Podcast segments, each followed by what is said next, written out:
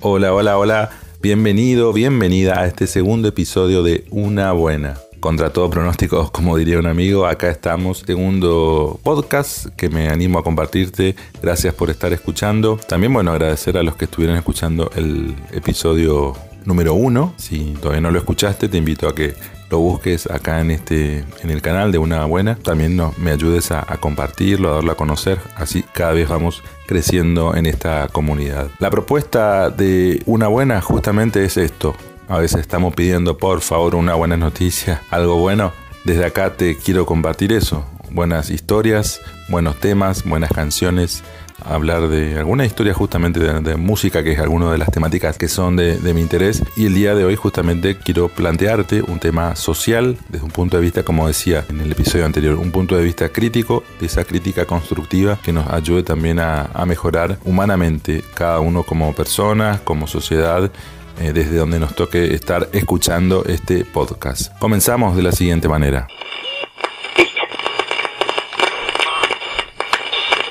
Estamos en este segundo episodio de Una Buena y en esta oportunidad, bueno, queremos compartir, quería presentarte algunos temas de agenda social que me parecía importante poder justamente ahondar, sobre todo porque se viene el 30 de julio, Día Internacional de la Lucha contra la Trata de Personas y para ello, bueno, eh, te presento en este episodio una charla con el delegado regional del Comité Ejecutivo de lucha contra la trata de personas, delegado acá en la región nordeste argentina.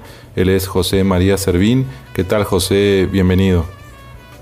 Hola Juan Pablo, muchas gracias por la entrevista. Bien, eh, eh, desde un punto de vista de reflexión para ir conociendo en sí el tema, José, eh, quizás por ahí hay personas que, que no conocen, ¿qué, ¿qué es la trata de personas para ir desde un comienzo? Un delito eh, gravísimo en el cual eh, lo que se hace justamente es el tráfico de los cuerpos, ¿no? Es este, lograr eh, a través de los cuerpos de, las personas, de los niños, sacar un rédito económico, ¿no? Sería de alguna forma, más en términos filosóficos, la trata de personas. la nueva forma de esclavitud, lo llama el Papa Francisco, tengamos en cuenta que la esclavitud viene acompañando prácticamente la humanidad misma, ¿no?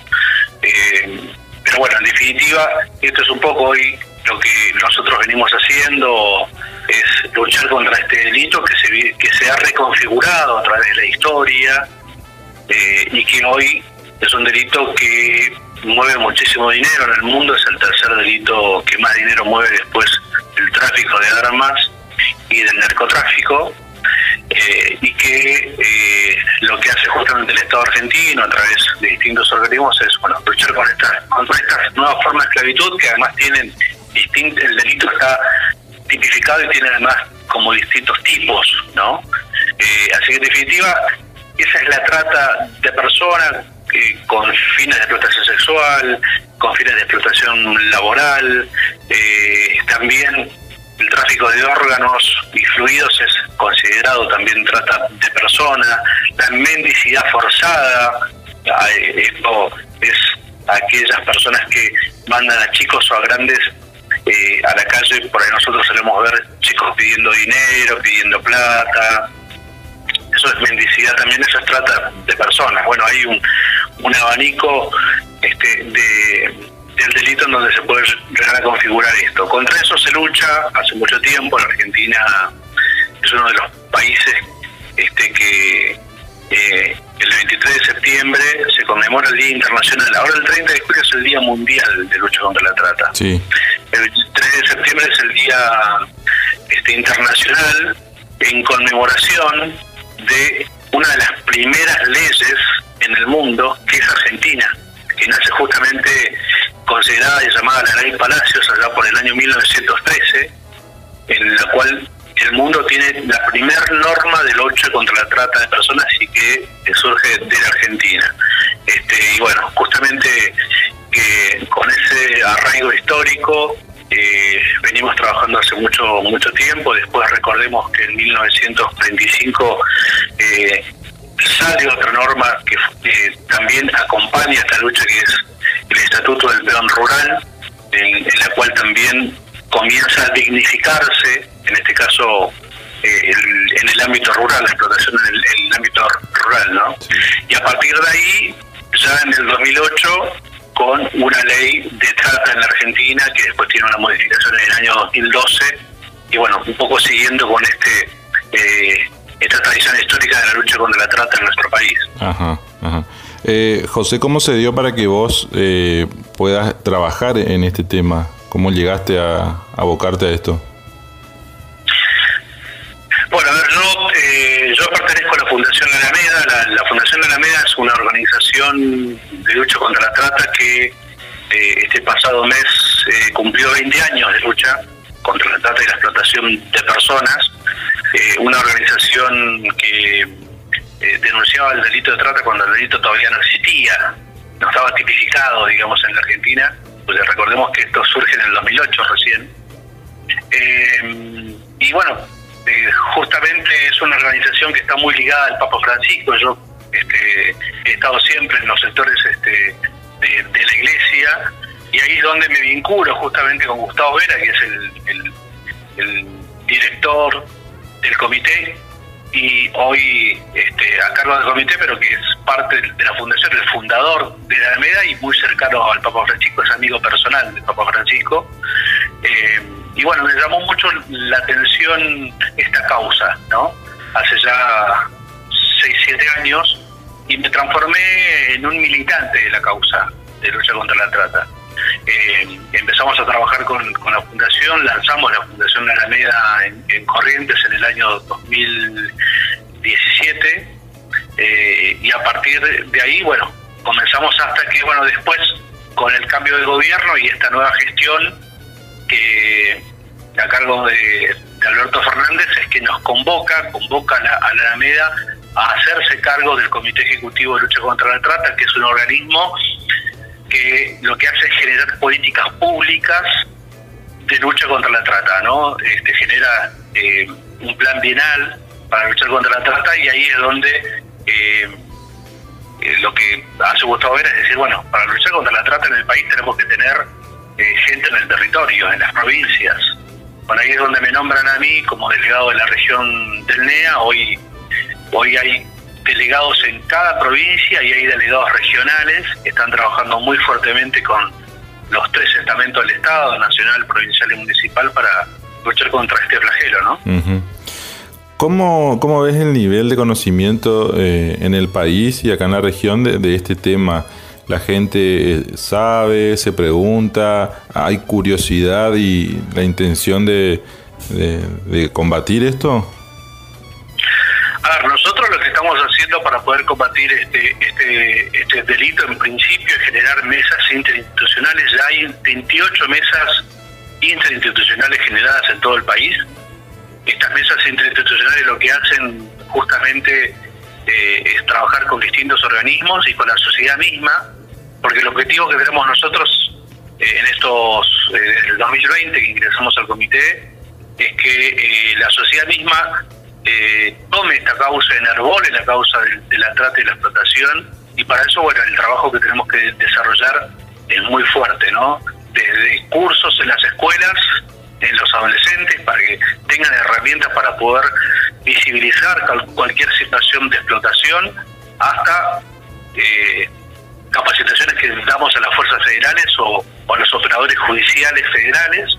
Eh, por lo tanto, lo que estamos haciendo es que haya un mayor conocimiento de esta cuestión, de este delito que existe, que no se lo ve, pero que existe y es muy peligroso, es muy redituable y eh, hay muchas mafias que están detrás de esto constantemente. Sí. Eh, bueno, hoy, te preguntaba anteriormente cómo, cómo llegaste a, poder ocuparte de este tema, em, pero yendo más a lo, a lo personal, ¿qué, qué se siente al ver eh, determinados casos, situaciones, desde, los, desde las sensaciones, desde lo emocional, que, te provoca? Bueno, en principio hay que estar preparado para poder... Este, eh, nosotros, si bien tenemos contactos con, con, las víctimas, no tenemos tanto contacto como, por ejemplo, sí lo tiene el Programa Nacional de Rescate, que es un organismo que está en contacto con, con las víctimas, con las víctimas en un rescate. Eh, pero sí nos involucramos nosotros porque estamos constantemente las 24 horas eh, atentos a cualquier situación y controlando de que los distintos organismos cumplan con el trabajo que deben llevar adelante. Bueno, en principio eh, yo he tenido muchas satisfacciones. No todo es malo, ¿no? Porque hemos y acá tenemos que entrar a la casuística, eh, me ha pasado que hemos rescatado a un correntino, eh, mi familia viene del campo, por lo tanto uno además se siente muy identificado con todo esto, eh, un correntino que fue captado, eh, un peón rural que lo llevaron hasta San Antonio Oeste, esto es en el sur de nuestro país, en donde comenzó a trabajar en una estancia y de un día para el otro el patrón enojado lo lo sacó de la estancia, lo llevó hasta el pueblo y estuvo tirado en el pueblo eh, en situación de calle por prácticamente 10 días, ¿no? Hasta que buen samaritano lo, recogió, lo llevó hasta, un, una comisaría donde efectuó una denuncia y lo, lo pudimos traer de vuelta después de activarse varios protocolos hacia nuestra provincia, yo estuve con él. Eh, con un intendente logramos que pueda tener trabajo, logramos que el Estado le dé distintos tipos de asistencia, tanto económica. Bueno, eh, estamos eh, rescatando personas, o sea, este, para, para mí que, que, y para mis compañeros, estos son delitos de esa humanidad, más, más allá que tipificar, no esté así tipificado en, en la ley, es una cuestión de derechos humanos. Entonces, para nosotros esto no es un trabajo, para mí no es un trabajo, para nosotros esto es una causa de vida, poder salvar vidas de situaciones de explotación tanto sexual este como, como laboral. Así que eh, eh, es, es una causa que, todos los días nos, nos, levantamos viendo de qué forma podemos este, salvar la vida de muchos compatriotas que están pasando por situaciones difíciles. Así que eh, en, lo personal es eso lo que, lo que me sucede, ¿no? Es una, una causa de militancia, de vida. Sí. Estamos conversando desde Corrientes, Argentina. Eh, desde el nordeste argentino, José. ¿Y cómo, cómo está la situación eh, en este lugar desde donde nos toca estar conversando en el nordeste? Eh, ¿Cómo está al 2022? ¿O en qué ámbitos, zonas rurales, zonas urbanas, se está dando más la trata? ¿Cómo, cómo está esto? Bueno, a ver, la, cuestión de trata en, la Argentina tiene cierto correlato. A ver, todas las regiones como el NEA y el NOA son consideradas zonas de captación, zonas porque hay una gran vulnerabilidad social en esta zona. Por lo tanto, son el caldo de cultivo especial para justamente ser zonas de captación. Cuando digo zona de captación es poder captar no solamente a los que pueden llegar a ser víctimas de trata sexual, sino también víctimas de trata laboral, ¿no? y un caso que acabo de darte es justamente este trabajador que terminó trabajando en el sur y que fue explotado. Eh, en todo el país se viene trabajando muy fuertemente. Eh, la situación, por ejemplo, para dar algunos algunos datos, lo que fue el año 2021, que ahí tenemos datos ya este, estadísticos, se hicieron, se llevó adelante en todo el país mm, mil, mil personas aproximadamente rescatadas eh, de, las cuales el 60% de esas personas pertenecían eh, geográficamente a la ciudad autónoma de Buenos Aires, al Gran Buenos Aires y a Corrientes, ¿no? porque bueno, acá también se hizo un gran trabajo en lo que tiene que ver con la trata rural, con la trata y explotación en el ámbito rural, que es donde se está trabajando mucho porque históricamente hemos tenido explotación laboral en, nuestro, en, nuestras regiones y eso ha sido absolutamente naturalizado siempre. Bueno, el, proceso que estamos llevando adelante nosotros es que juntamente con distintos organismos, como por ejemplo WATRE, que es el Sindicato de Trabajadores Rurales, eh, es justamente eh, a cambiar paradigmas.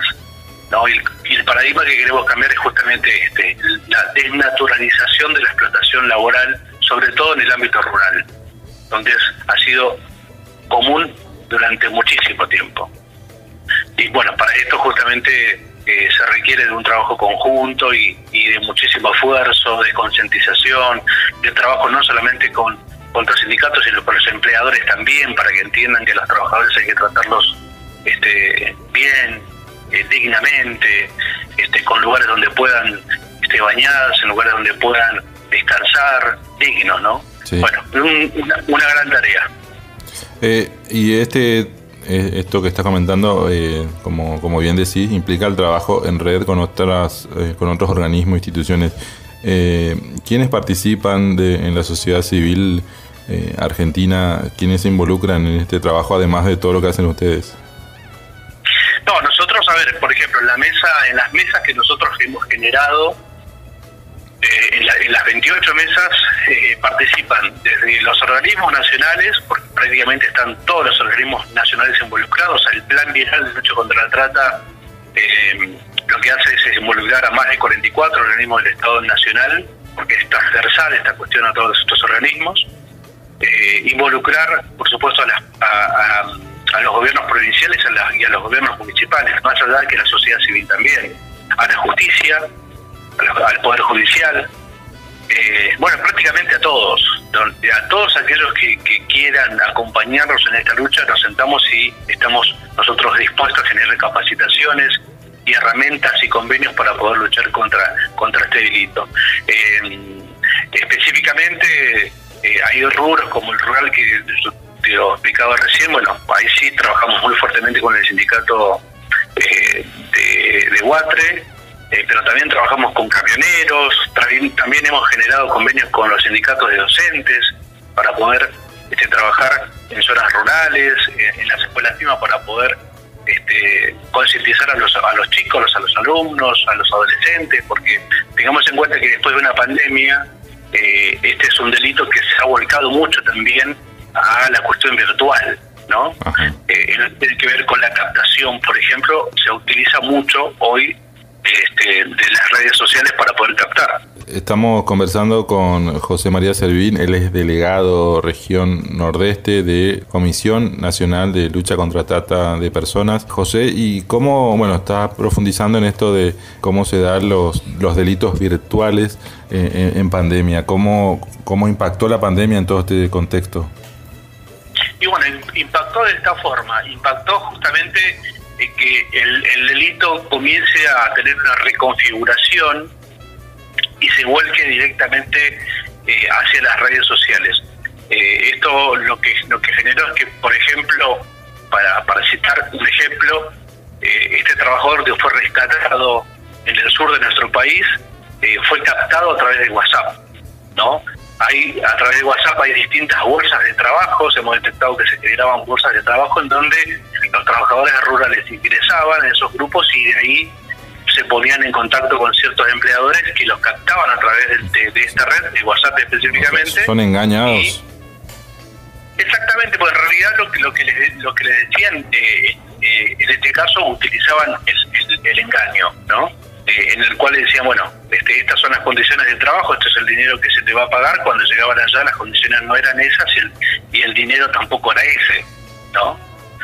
Entonces inmediatamente ahí existen indicios de, trata y, explotación. Esto para, para este, darte un, mero ejemplo de cómo este, se puede llegar este, a, engañar y, y, en este caso el, engaño, pero después existen muchísimas otras este, ardides para poder captar, como por ejemplo lo que tiene que ver con trata sexual, y hemos detectado este, personas que se hacen novios de las chicas en los pueblos y durante un proceso generan el enamoramiento para poder sacarla de ese lugar y, y llevarlas a centros urbanos donde una vez que llegan, este, esta persona lo que hace es, es entregar a una red de trata eh, y a partir de ahí comienza todo el suplicio para, para, para esa persona, ¿no? Bueno, estos son algunos de los ejemplos que te podemos dar en lo que tiene que ver con cómo hoy, este, a través de las redes sociales, este, utilizan justamente esto para para poder engañar. Y, ahora, eh, fíjate vos que a través de, la red social ni siquiera los tratantes viajan a buscarla, sino que directamente les envían el dinero a través de billeteras este, virtuales eh, para que estas, estas chicas más muy vulnerables directamente compren el pasaje y ellas mismas viajen hasta estos lugares en donde una vez llegadas son recibidas engañadas, captadas y, y, y bueno, y comienza todo este proceso de, explotación. Ajá. José, nos encontramos en una zona de frontera, de, hasta de triple frontera. Eh, ¿Estas redes que, operan en este delito eh, lo hacen a nivel internacional o, por países únicamente? No, no, hay redes internacionales de trata, eh, hay redes nacionales. Este, a ver, para ir a un claro ejemplo que hemos tenido en la provincia de Corrientes hace dos días atrás, el juzgado federal número 2, a cargo del doctor Juan Carlos Vallejos, lo que hizo fue dictar este autoprocesamiento de 11 personas de una red de trata que operaba en nuestra región, específicamente el Paso de la Patria, en donde había 16 chicas explotadas sexualmente, que eran, por supuesto, muy vulnerables, estudiantes la mayoría, que eran eh, ofertadas a turistas que venían del extranjero. ¿no? Recordemos que Paso de la Patria es un lugar turístico, sobre todo de pesca, en donde los guías de pesca eran parte justamente de este ofrecimiento, no solamente de la pesca, era, sino generaban después este ofrecimiento a través de un book, de un libro, en el cual estaban todas las, chicas eh, y ofrecían eh, a los turistas, ¿no? Por supuesto, la recaudación del dinero era, en dólares, una red que, como bien te comenté, 11 personas, entre ellos una, una mujer, fueron procesados y en donde además se dicta una herramienta muy importante que nosotros estamos trabajando, esto ya para ahondar un poco más, eh, que tiene que ver justamente con que el juzgado lo, lo, que hace es incautar, incautar en 3.300.000 pesos este, los bienes de esta red. Eso es muy importante. Y es muy importante porque nosotros consideramos que para poder terminar y erradicar con el delito de trata, eh, lo importante es desmantelar la base económica de estas redes. Porque si no, después sucede lo mismo que con el narcotráfico. Son reemplazados estos tratantes por otros y las redes siguen. Sí, sí. ¿No? Entonces, acá es muy importante y nosotros cuando ingresamos al comité empezamos a, trabajar y a proponer fuertemente de que la justicia eh, empiece justamente con la incautación de los bienes de, las mafias para poder, además con ese dinero, indemnizar a las víctimas. ¿no?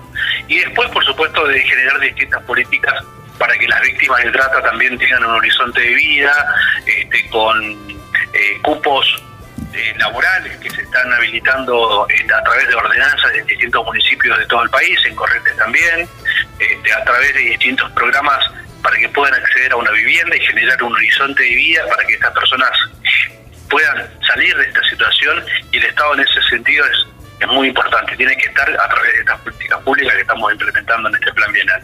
Exactamente, el Estado con, con todos sus poderes, el, el, Ejecutivo, el Judicial, el Legislativo, es fundamental me parece que puedan actuar así en, manera conjunta. José, para ir finalizando, eh, ¿qué puede hacer el ciudadano común ante estas situaciones, más allá del Estado, eh, el, vecino, la vecina, de, ¿qué, puede hacer en estos casos? ¿Qué se recomienda? Siempre, cualquier, a ver, siempre hay que estar eh, muy atentos a las ofertas laborales que existen a través de las redes sociales, en las cuales eh, la oferta es muy tentadora. ¿no? Por ejemplo, cuando la oferta es muy tentadora siempre hay que desconfiar de esa, de esa situación. Podría dar muchos tips más, pero eh, y yo creo que la sociedad misma hoy tiene una herramienta fundamental, que es una línea telefónica, la, la línea 145, la cual cualquier persona puede denunciar cualquier situación, no hace falta que se configure el delito. Cualquier sospecha que cualquier persona tenga puede llamar al 145, que es la línea gratuita que funciona los 365 días del año, las 24 horas. Es absolutamente anónima, uno puede dar su identidad o no y puede denunciar cualquier situación de explotación y inmediatamente se activan todos los protocolos para poder en todo caso salvar a alguna persona. Nosotros lo que estamos haciendo es, además tratar de capacitar este, a organismos, como decíamos hoy, eh, a escuelas, hemos capacitado peajes en, Corrientes por el traslado, eh, estamos capacitando a la fuerza, estamos capacitando, hemos capacitado a periodistas a través del ENACOM en Corriente hemos hecho capacitaciones para periodistas para saber además cómo tratar este tema en, los medios de comunicación, porque hay eh, algunas cuestiones que tenemos que tener en cuenta al tratarse de un, delito tan grave este, que tiene que ver con la dignidad humana y con los derechos humanos. Bueno, estamos generando este, conciencia y yo creo que, que, todavía falta mucho, pero es muy importante que, por ejemplo, vos nos esté dando la posibilidad de esta entrevista en donde la gente pueda saber que este es un delito que existe, porque a veces, mm, y casi nunca se lo ve, pero de que sí existe está, ¿no? y es muy peligroso. Sí, sí. Eh, ¿Y cómo puede hacer la gente para tener eh, llegada a, la comisión eh, en redes sociales? Si alguna institución por ahí, ámbito, quiere poder tener alguna capacitación, ¿cómo puede hacerlo, José? No, directamente puede comunicarse o puede ingresar directamente a la página argentina.gov.ar y buscar el comité. Ahí está en la página del comité, están todas las redes sociales. Ahí tenemos líneas en las cuales se pueden comunicar directamente este, con el comité este, para, para bueno empezar a generar este tipo de convenios, este tipo de, asesoramiento eh, y después, bueno, yo por supuesto estoy a disposición también en la región del NEA para responder a cualquier pregunta, para acercarme a cualquier institución este, y, poder poner esta cuestión en la agenda de nuestra sociedad. Bien, bueno, muchísimas gracias José por el contacto y bueno, estamos, eh, valga la redundancia, en contacto para cuando sea necesario profundizar esta temática. No, por favor, a Juan Pablo, por la posibilidad. Este, así que muchas gracias, un fuerte abrazo. Llegamos al final entonces de una buena, esta segunda emisión. Te agradezco por haberte quedado hasta el final del, podcast, de este episodio. Nos estamos encontrando próximamente a través de esta plataforma. Te invito a que lo compartas, me ayudes a viralizarlo para que vaya llegando a otras personas. Dios mediante entonces nos encontramos próximamente en otro episodio de Una Buena.